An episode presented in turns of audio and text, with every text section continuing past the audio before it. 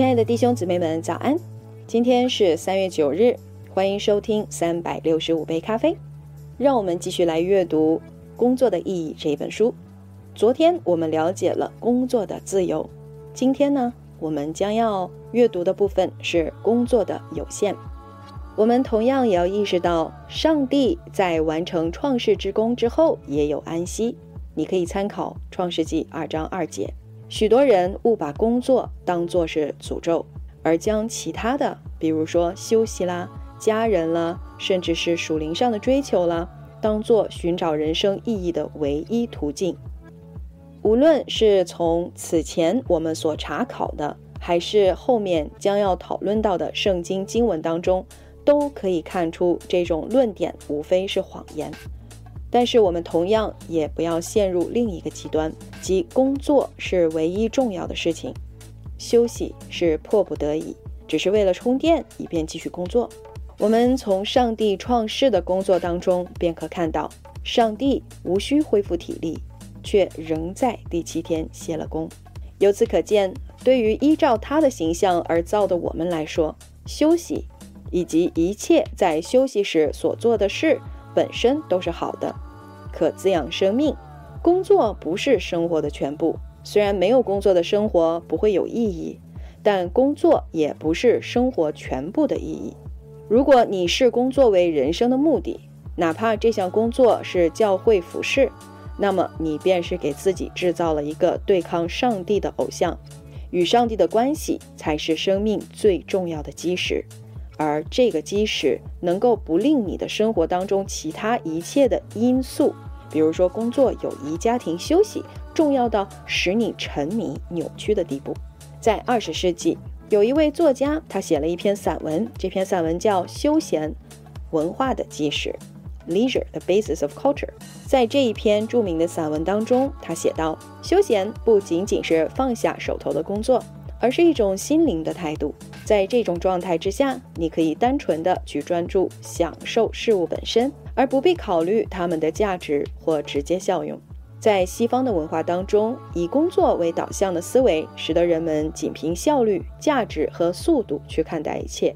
但是，人们必须能够享受生活当中最简单和平凡的小事儿，即使有些并无实用价值。而仅仅是愉悦身心，就连以严厉著称的改教家加尔文，也出人意料地对上述的论点表示赞同。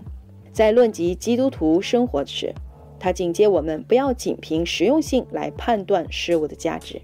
上帝在为我们预备食物时，岂不是在果腹，也就是提供基本的营养之余，让我们感到愉悦欢心？我们身上的衣裳，除了保暖，也把我们装扮得端庄得体。青草、绿树、蔬果，在其本身的功用之外，也悦人眼目，散发着沁人的芳香。上帝在创造诸事物时，除了赋予其必要的用途之外，岂不也悦人眼目？换言之，我们应该看着这一切，并赞叹说：宇宙苍穹，或耀眼，或美艳。地上生灵或庞大或渺小，世间万物或智慧或奇妙，都乃天赋上帝亲手所造。我们只是时常停下手中的工作，并花时间去敬拜，单单的默想，享受这个世界，包括我们工作的果实，才能真正经历生命的意义。在这一篇散文当中，作者也写道。休闲是充满欣喜的思考事物的状态，是一种积极的心态。这与从工作当中歇下来不尽相同。休闲更像是恋人谈天时偶尔的静默，而这静默就是谈天的一部分。正如圣经上面所说：“当上帝歇了他所做的一切功，你看他所造的一切都很好，所以休闲能让人愉悦。”赞许的专注在创造的本质上。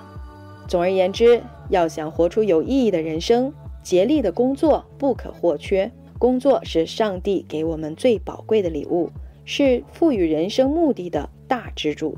但我们必须正确的看待工作，不可使其凌驾于上帝之上。我们要不时的停下工作的脚步，恢复身体。同时也要享受这个世界和平凡的人生。这些道理可能显而易见。我们会说，工作固然重要，却不是生命的唯一。但把握好这个真理十分关键。在这个堕落的世界当中，工作令人灰心疲乏。也许有人会草率地下结论说，工作能逃避就逃避，不能逃避就痛苦忍耐。